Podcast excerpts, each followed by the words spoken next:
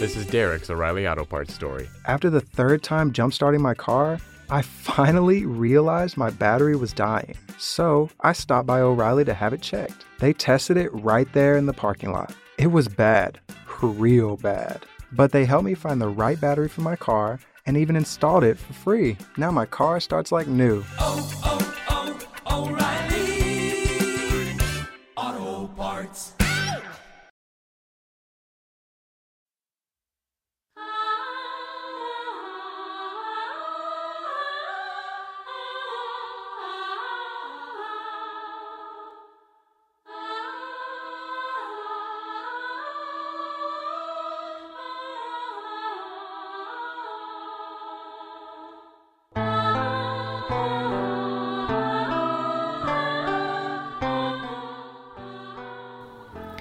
Bienvenidos a todos y a todas, donde sea que te encuentres y haciendo lo que sea que estés haciendo. Hoy el podcast no tiene que ver con nada en específico. Se necesita de una fuerza interna especial para hacer estos espacios. Y no es que hoy no la tengamos, pero la expansión del trabajo ha sido maravilloso porque para este momento eh, hablar de casi 50 mil personas en, yo que sé, en 16, 17 días de trabajo. Eh, ya lo habíamos comentado, pareciera que el universo sostiene las ideas. Eh, centrarse, respirar profundo, preguntarse uno mismo dónde está la alegría del momento, qué es lo que queremos, y, siempre preguntarnos si lo estamos haciendo lo mejor posible. Porque lo poquito que hagas lo tienes que hacer bien, porque si no siempre queda la duda. Siempre viene la palabra o la acción sembrar, esperar, eh, calmarse. Y una vez eh, estaba en las montañas con los sabios y estábamos caminando por un sendero y yo volteé y vi una de las chozas vacías. Y, me llamó la atención lo bonito que estaba el, el, jardín. Era como si el jardín tenía un dueño, pero de, dentro de la casa no, no había nadie.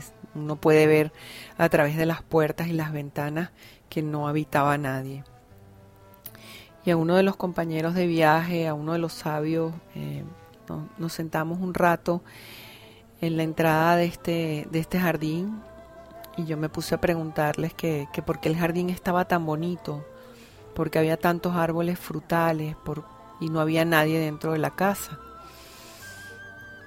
Entonces eh, sacamos un poco de, hojas de coca, comenzamos a mambear y, y en estos cuentacuentos, en esta magia que uno vive con esta gente, mm, me llevé una gran lección.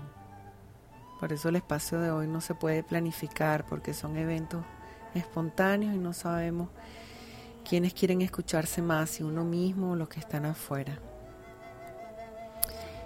Eh, mi compañero de, de camino me explicaba que tal vez en algún momento una pareja eh, tuvo una relación que antes de ellos entrar en una casa, ellos, eh, la familia de la mujer es la que le entrega la tierra al hombre que va a esposar a su, a su mujer.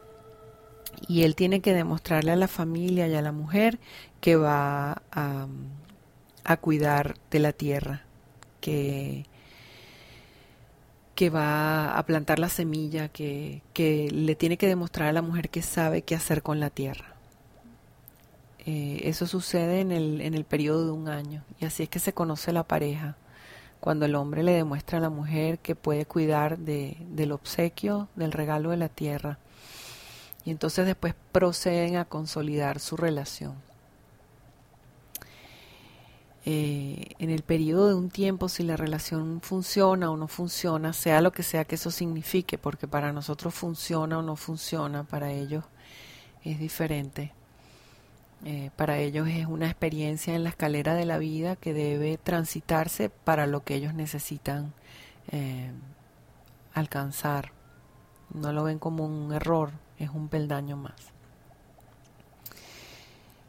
Entonces me comentaba que que cuando la relación se acaba o se separan, el compromiso es para con la tierra y todo lo que plantaron, todo lo que dejaron allí.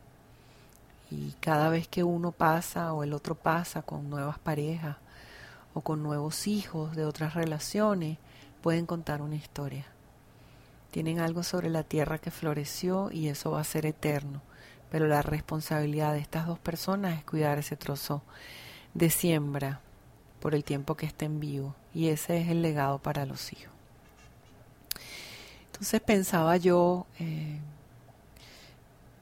no es que nos tenemos que ir a vivir a las montañas, no es que tenemos que irnos a los sitios sagrados, sino es que tenemos que bajar una información que, que vamos perdiendo con el tiempo y, y preguntarnos si verdaderamente hemos sembrado, cuál es la pareja que tenemos, de dónde viene la siembra y si las personas que nos hemos separado o hemos sufrido o, seguimos estando en esto, vamos a tomar la decisión de decir, bueno, ¿dónde está el jardín que yo en algún momento sembré? ¿no?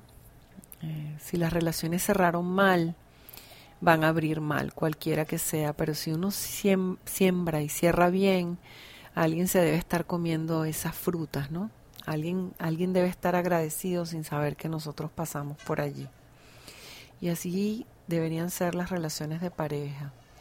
Es como si de cada relación que va fracasando, vamos agarrando un trozo de cada persona y vamos haciendo un Frankenstein delante de nosotros. Si no se re bien con Pedro, tengo un brazo de Pedro. Si no se re bien con Juan, tengo una pierna de Juan. Y ese va a ser el amor a donde yo voy a poner en el tiempo todas mis expectativas. La expectativa de que yo necesito ser feliz, la expectativa de que tú me necesitas, necesitas hacerme feliz. Entonces vamos a estar totalmente perdidos porque ya no sabemos qué fue lo que vivimos, qué es lo que tenemos que agradecer y poner en orden y dar gracias hasta el tiempo eh, presente que nos ha traído hasta aquí. Cuando las personas fracasan repetitivamente, repetitivamente en sus relaciones, eh, van a la primera relación que fracasó y es como un anhelo, un sueño en el pasado que dicen, si eso hubiese funcionado, tal vez yo estaría mejor. Entonces, la reflexión hoy cortica, pero profunda y, sanadora. Girar un momento hacia atrás, ver dónde está el cierre, eh, regresarle a esa persona su brazo, su pierna, hacernos responsables dejar las demandas hacia la pareja, hacernos responsables de lo que queremos, de lo que amamos, que al final va a ser que, que se proyecte delante de nosotros y no vamos a dejar al otro responsable de que nos haga feliz. Vamos a buscar esos jardines y si esos jardines están secos y si esos jardines eh, hace muchos años nadie pasa por allí, vamos a regresar un momento Vamos a quitar la maleza, vamos a limpiarlo para poder estar alineados en el verdadero amor. El amor donde ya yo no tengo tanta demanda sino para, para conmigo misma y no espero tanta felicidad de allá para acá, sino que sabiéndome en esa felicidad puedo rebosar en felicidad y los demás lo pueden ver. Muy agradecida de la oportunidad de las experiencias que hemos vivido en estos cortos, largos días, de tantos ah, caminos. Y bueno, esperamos que también el día de hoy o el podcast de hoy nos traiga beneficios. Que la primera opción no sea sufrir.